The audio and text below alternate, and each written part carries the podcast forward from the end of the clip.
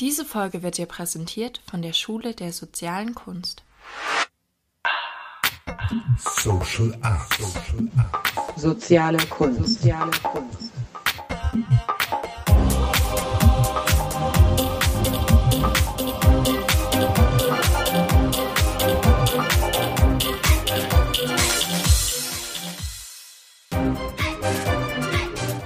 Soziale Kunst.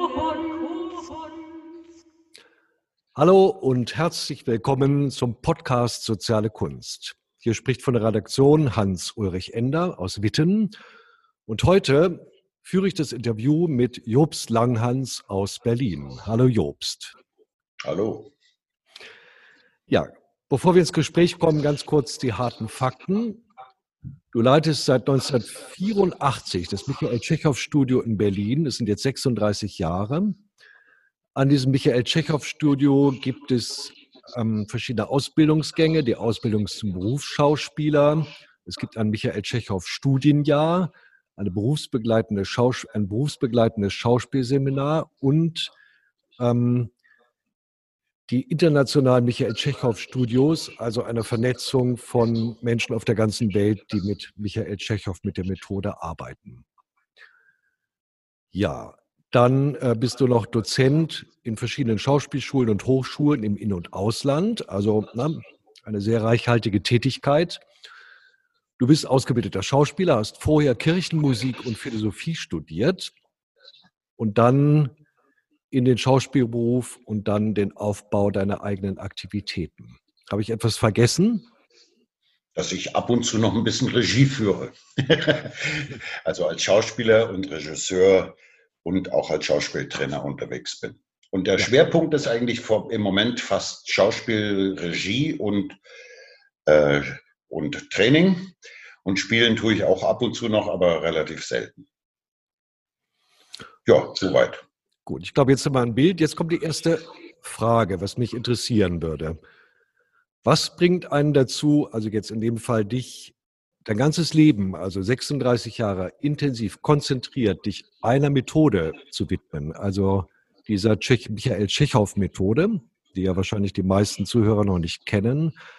Könntest du uns da einen Einblick geben als kühne Skizze?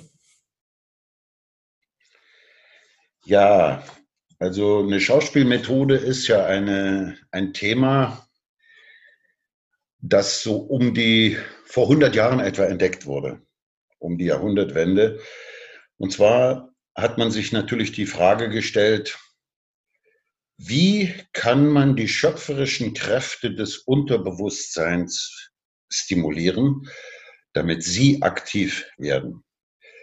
Das ist eine Frage gewesen, die haben die am Moskauer Künstlertheater thematisiert und haben dann in alle möglichen Richtungen sich orientiert und geforscht.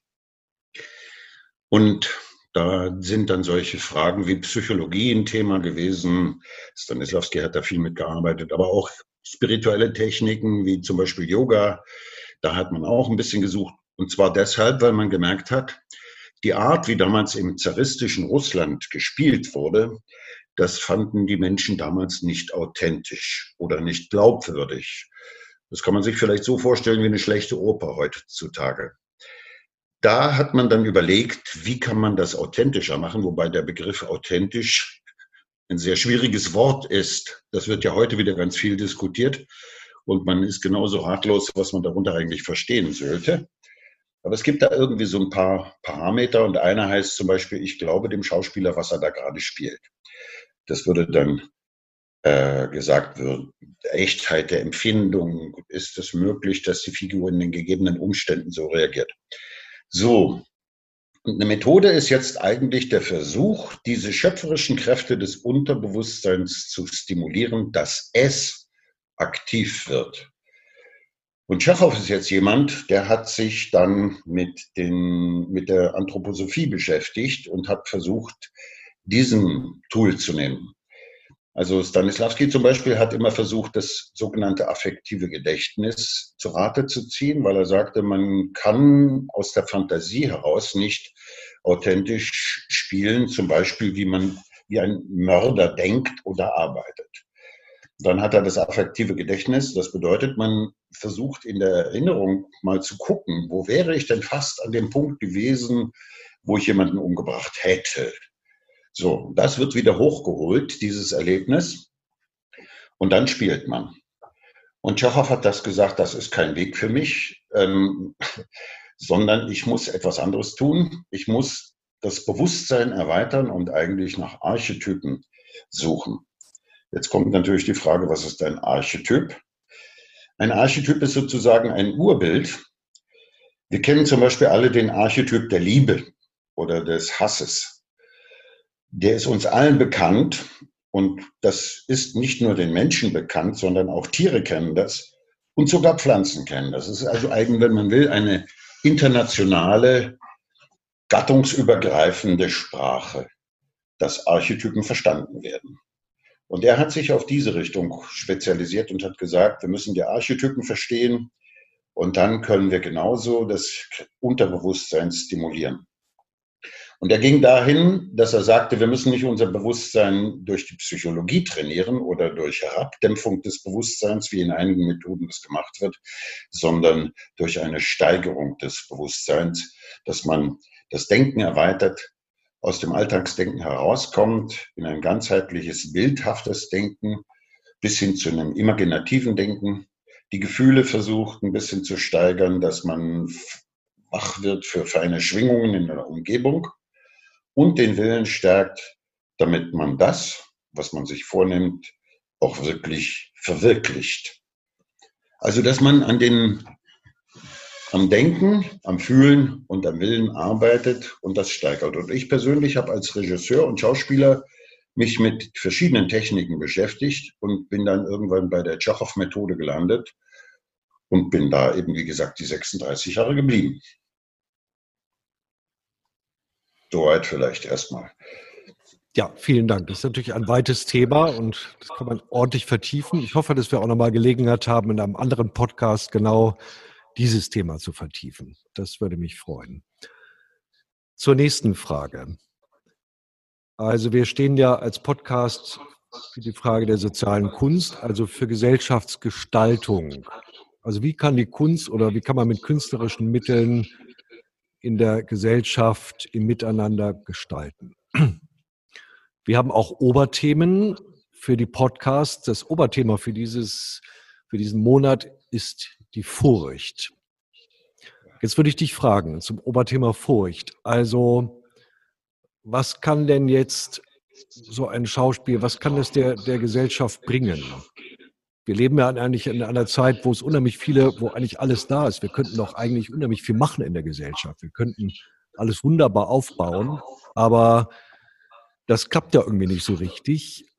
Kann da das Schauspiel oder von wo kann da vom Schauspiel eine, eine Kraft kommen, die einem das genau ermöglicht. Also das, was du eben gesagt hast, diese Gestaltungsfantasie, wie kann man die denn in die, aus dem Schauspiel in die Wirklichkeit bringen?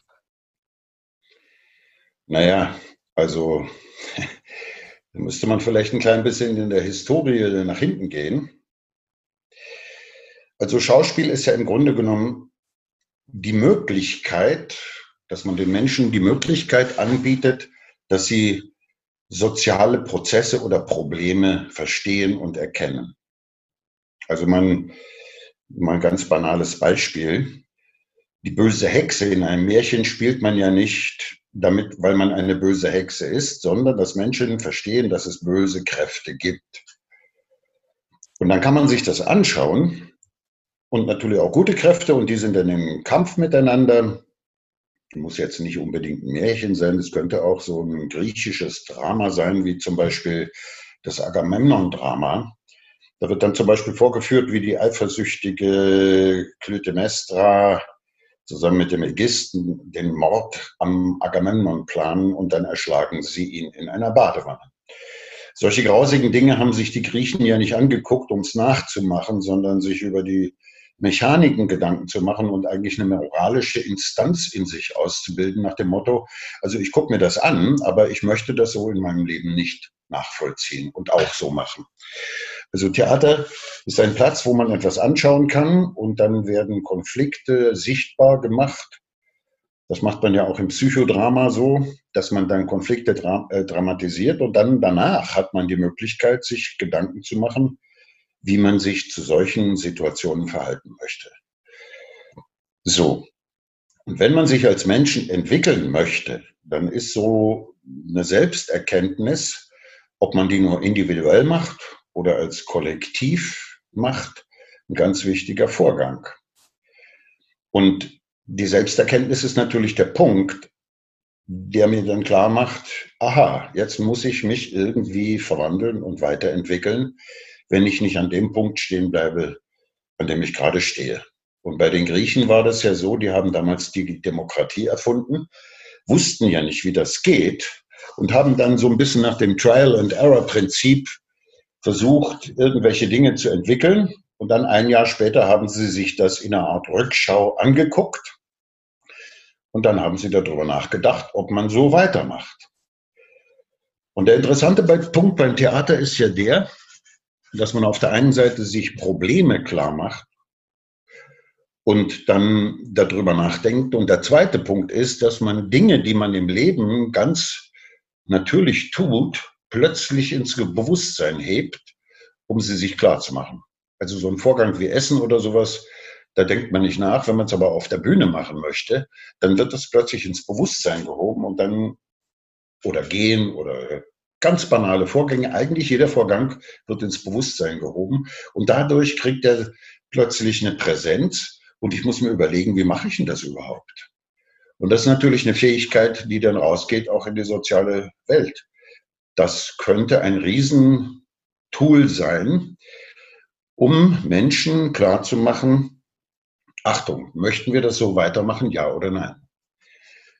Und es gibt natürlich dann in totalitären Regimen auch sehr große Widerstände gegen die Möglichkeiten des Theaters, weil man weiß, es hilft den Menschen, sich zu befreien, mal in andere Struktur reinzutauchen. Und deshalb achten ja totalitäre Regime sehr stark darauf, dass nur ganz bestimmte Gedanken auf der Bühne äh, gedacht werden oder Vorgänge gezeigt werden. Im Moment ist das ganz aktuell bei Orban in Ungarn, der in allen Kulturbereichen ganz glasklare Vorschriften gemacht haben, hat, dass ganz bestimmte Themen nicht mehr auf der Bühne oder in Bibliotheken oder in Konzerten oder in Opern oder in Museen behandelt werden dürfen, sondern also Homosexualität zum Beispiel komplett ausgeblendet, darf nicht mehr passieren. Und er hat dann eigentlich einen Katechismus rausgegeben, was man auf den Spielplänen nur noch zeigen darf. Und das Gleiche hat man in der Türkei, das Gleiche hat man in Russland, in Amerika dreht man auch ein bisschen. Da ist es dann nicht unbedingt eine politische Vorgabe, aber dann hat man die Stellschraube, das Geld und dreht dann einfach die Leute, den Leuten, die was Interessantes zu sagen haben oder da vielleicht unpopuläre Dinge sagen, den Geldhahn ab. Das ist dann das Regulativ. Ja. So, jetzt die Frage mit der Angst. Angst entsteht ja immer da, wo ich nicht hingucke. Und in vielen Fällen ist es ja so, dass wenn ich hingucke, ähm, ich zwar das Problem noch nicht gelöst habe, aber zumindest die Chance habe, das Problem zu lösen. Das kennt man aus den Kampfkünsten. Wenn mich also jemand angreift und ich gucke nicht hin, dann weiß ich nicht, was er tut. Und mich einfach nur schütze. Und ich weiß nicht, ob er mir jetzt auf den Kopf haut oder im Bauch haut oder was auch immer. Das Wichtigste ist also, um eine Chance zu haben, um zu reagieren, man muss die Augen aufmachen und hingucken und sich das angucken, auch wenn es vielleicht nicht so angenehm ist. Das ist, by the way, auch nicht nur im Schauspiel und in der Kunst so, das muss zum Beispiel ein Arzt auch machen. Wenn er eine Wunde aufmacht, dann muss er sich die angucken und darf nicht die Augen verschließen und geekelig sich zurückziehen, sondern er muss sich das angucken und wenn er sich anguckt, kann er was machen. Also die erste Voraussetzung, um die Furcht zu überwinden, ist Augen auf und hingucken und dann kommt aus der Sache mir möglicherweise ein Impuls, was ich tun kann.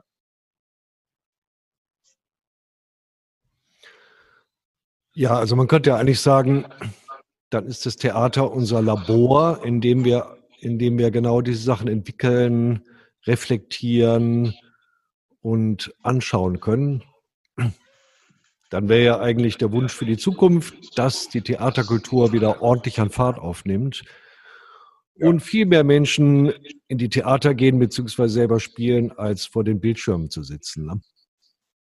Ja, ja, das ist richtig. Also ich meine, ich glaube, es muss dahin kommen, dass viel mehr Leute spielen. Aber das ist ja ein Trend, der sich schon in den letzten 20 Jahren abgezeichnet hat, dass also eigentlich die Frage unterwegs war, immer mehr Leute wollen auf die Bühne und im Zuschauerraum wird es leer. Und das hängt möglicherweise damit zusammen, äh, dass die Menschen eben diese Erfahrung selber machen wollen und in diesen Spielflow kommen möchten. Weil die Inspiration ist ja, wie gesagt, mit dem Alltagsdenken nicht zu knacken, sondern ich muss eine andere Form des Denkens kultivieren. Und wenn die anfängt zu leben, dann fliegen mir Gedanken und Ideen zu, wie ich mit Problemen umgehen könnte. Ja, also dazu muss man sich von seinem Alltagsdenken tatsächlich befreien. Das ist eine dringende Voraussetzung. Und wenn man die Bewusstheit, die man auf der Bühne oder überhaupt in Künsten hat, im Alltag praktizieren würde, dann sähe die Welt schon sehr anders aus, weil die Bühne ist wirklich der Ort, wo man Dinge, die man eigentlich sonst so verschlafen im Alltag macht, plötzlich mit einer sehr großen Wachheit und Aufmerksamkeit machen muss und dann vor allen Dingen darauf achten muss, ob das mit dem Ensemble zusammenklingt. Also da ist dann plötzlich so ein ganz starkes Empathiemoment dabei und ob das mit dem, mit, der, mit dem Tempo des Zuschauers zusammenklingt. Also man hat verschiedene Ebenen, auf denen man versuchen muss, sich einzufädeln, damit ein harmonisches Gebilde entsteht. Was natürlich, Harmonie ist, heißt dann nicht einen eine, eine schönen Klang, sondern da gehören natürlich Dissonanzen dazu. Eine Beethoven-Symphonie ohne Septimenakkord wäre stinke langweilig. Den braucht's, um das aufzulösen. Also Harmonie nicht als ein Wellness-Programm oder Feel-Good-Programm oder keine Ahnung, was auch immer. Harmonie als ein Kampf zwischen zwei Kräften, die miteinander kämpfen, die aber im Gleichgewicht gehalten werden. So. Ja, also das ist gerade ja sehr schön ausgedrückt. Also die Probleme beziehungsweise in die Inspiration zu kommen, das ist mit dem Alltagsbewusstsein nicht zu, zu knacken. Das finde ich sehr schön. Das müsste eigentlich in der Gesellschaft deutlicher werden. Dann würde man selbstverständlich auch die Kunst neu entdecken. Ne? Ja. Ja, vielen Dank. Jetzt würde ich dir zum Schluss noch drei kurze Fragen stellen. Die stellen wir allen Interviewpartnern. Sozusagen als bunten Blumenstrauß am Schluss. Okay. Nämlich erste Frage. Was bereitet dir Freude im Leben? Wenn ich ein Problem zu lösen habe. Neulich habe ich Wasser über die Tastatur meines Laptops geschüttet, hatte nicht das Geld, einen, den Montage oder die Reparatur zu bezahlen. Also habe ich mich hingesetzt und habe recherchiert, wie geht das und habe sie ausgetauscht und das hat funktioniert. Also ein Problem zu lösen und dann kreativ zu werden, das bereitet mir Freude. Super. Jetzt bitte auch kurz beantworten. Eine etwas jo. anspruchsvollere Frage. Was ist das Thema, dein Lebensthema, was dich im Leben treibt? Der Weltschmerz, dass ich den Eindruck habe, man könnte die Dinge anders machen, aber wir müssen irgendwie andere Kulturtechniken entwickeln. Und die Hoffnung, da ein kleines bisschen beitragen zu können, und die Tschechow-Technik ist natürlich da ein Baustein dabei. Super, das führt organisch zur dritten Frage. Wo siehst du dich in der Zukunft? Naja, irgendwann mal im Sarg. Aber hoffentlich, naja, ich versuche ja hier so viele Menschen wie möglich mit dieser Technik zu konfrontieren. Und das wird so lange gehen bis zum letzten Atemzug. Also ich denke, ich bleibe auf dieser Schiene, die ich mache, weil ich den Eindruck habe, es gibt so viele Menschen, die Not haben, weil sie an die Inspiration nicht rankommen, die ein Leben nicht geregelt kriegen, die voll sind mit Traumata und so weiter und die brauchen Hilfe. Und das geht eben über diesen künstlerischen Prozess wunderbar, wenn Sie verstehen, wie man das aufs Leben transferieren kann. Das ist doch ein wunderbarer Schlusssatz. Jups, ich danke dir vielmals. Grüße nach Berlin und Grüße an alle Zuhörer.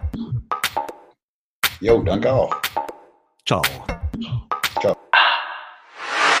Diese Folge wurde dir präsentiert von der Schule der sozialen Kunst.